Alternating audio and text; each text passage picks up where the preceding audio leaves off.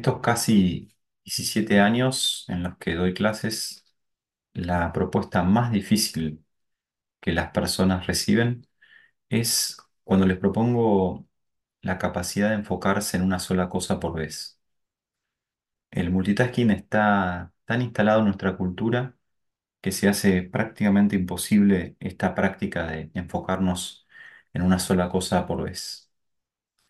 Si bien hoy se sabe cuáles son los riesgos de una vida multitasking, como por ejemplo que el multitasking afecta a la salud mente-cuerpo y que también afecta a nuestra productividad y que en contrapartida enfocarnos en una sola cosa por vez mejora nuestra salud mente-cuerpo y mejora nuestra productividad, hoy quiero destacar algo muy importante de esta práctica tan simple y difícil que es hacer una sola cosa por vez.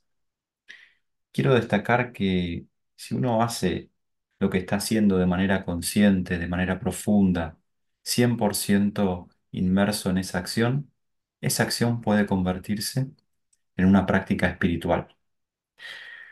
La espiritualidad para mí tiene que ver con la esencia de la vida, con el propio sentido de la vida. La espiritualidad no tiene que ver con pensar, creer o reflexionar, sino que básicamente tiene que ver con el hacer, con la acción en la acción y la acción en la inacción. Entonces, en relación a esto, quiero compartir con ustedes dos lecturas muy cortitas. Una de Franz Halix, quien fue un sacerdote cristiano que desarrolló los llamados ejercicios de contemplación, y otro del Rebbe de Lubavitch, quien fue uno de los grandes referentes del judaísmo contemporáneo. El Rebbe decía lo siguiente: Sin dudas, el mundo material y las necesidades cotidianas nos distraen de la tarea de vivir con sentido. Es por eso que es tan importante conectarse con el alma por la mañana. Vivir una vida plena de sentido puede parecer demasiado difícil. ¿Cómo será posible mantenerse concentrado a través de todas las distracciones, problemas y emociones? Aislando los problemas y atacando de uno por vez, como dicen los sabios. Cuando uno quiere abarcarlo todo, termina sin tomar nada. Si cada día es una vida, debemos concentrarnos en el día que tenemos ante nosotros, no en el de ayer o el de mañana, y utilizar sus oportunidades a pleno. Pero al mismo tiempo, hagamos una rutina para cada día. Empecemos concentrándonos en la finalidad de nuestra vida al principio y al fin del día. Muchos de nosotros hemos aprendido a considerar cada paso en cada día de nuestra vida como una parte sin consecuencias, desconectado de cualquier viaje más largo. Pero el secreto de cada viaje es fijar los ojos en el destino y seguir avanzando firmemente hacia él.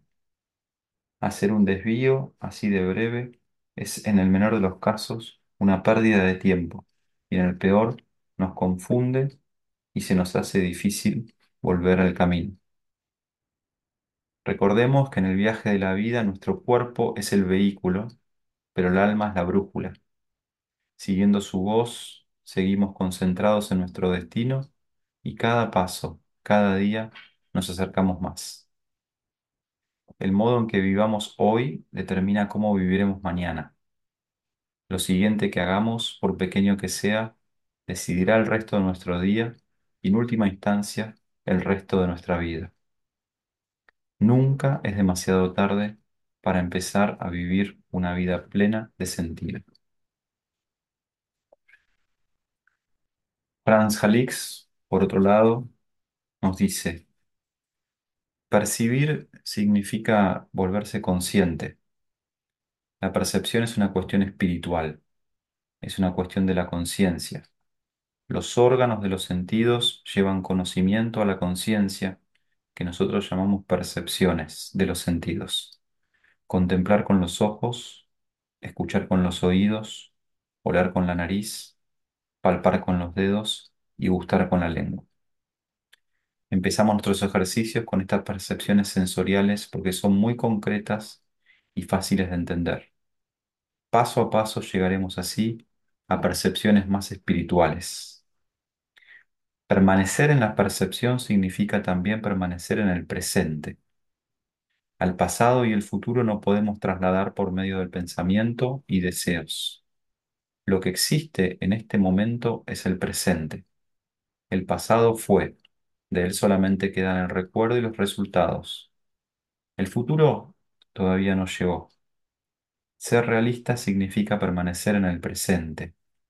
Dios es accesible a través del presente. Por eso la espiritualidad benedictina describe la meta del camino espiritual como un caminar en la presencia de Dios. Pero como vivimos intensamente en el pasado y en el futuro, debemos aprender a permanecer en el presente.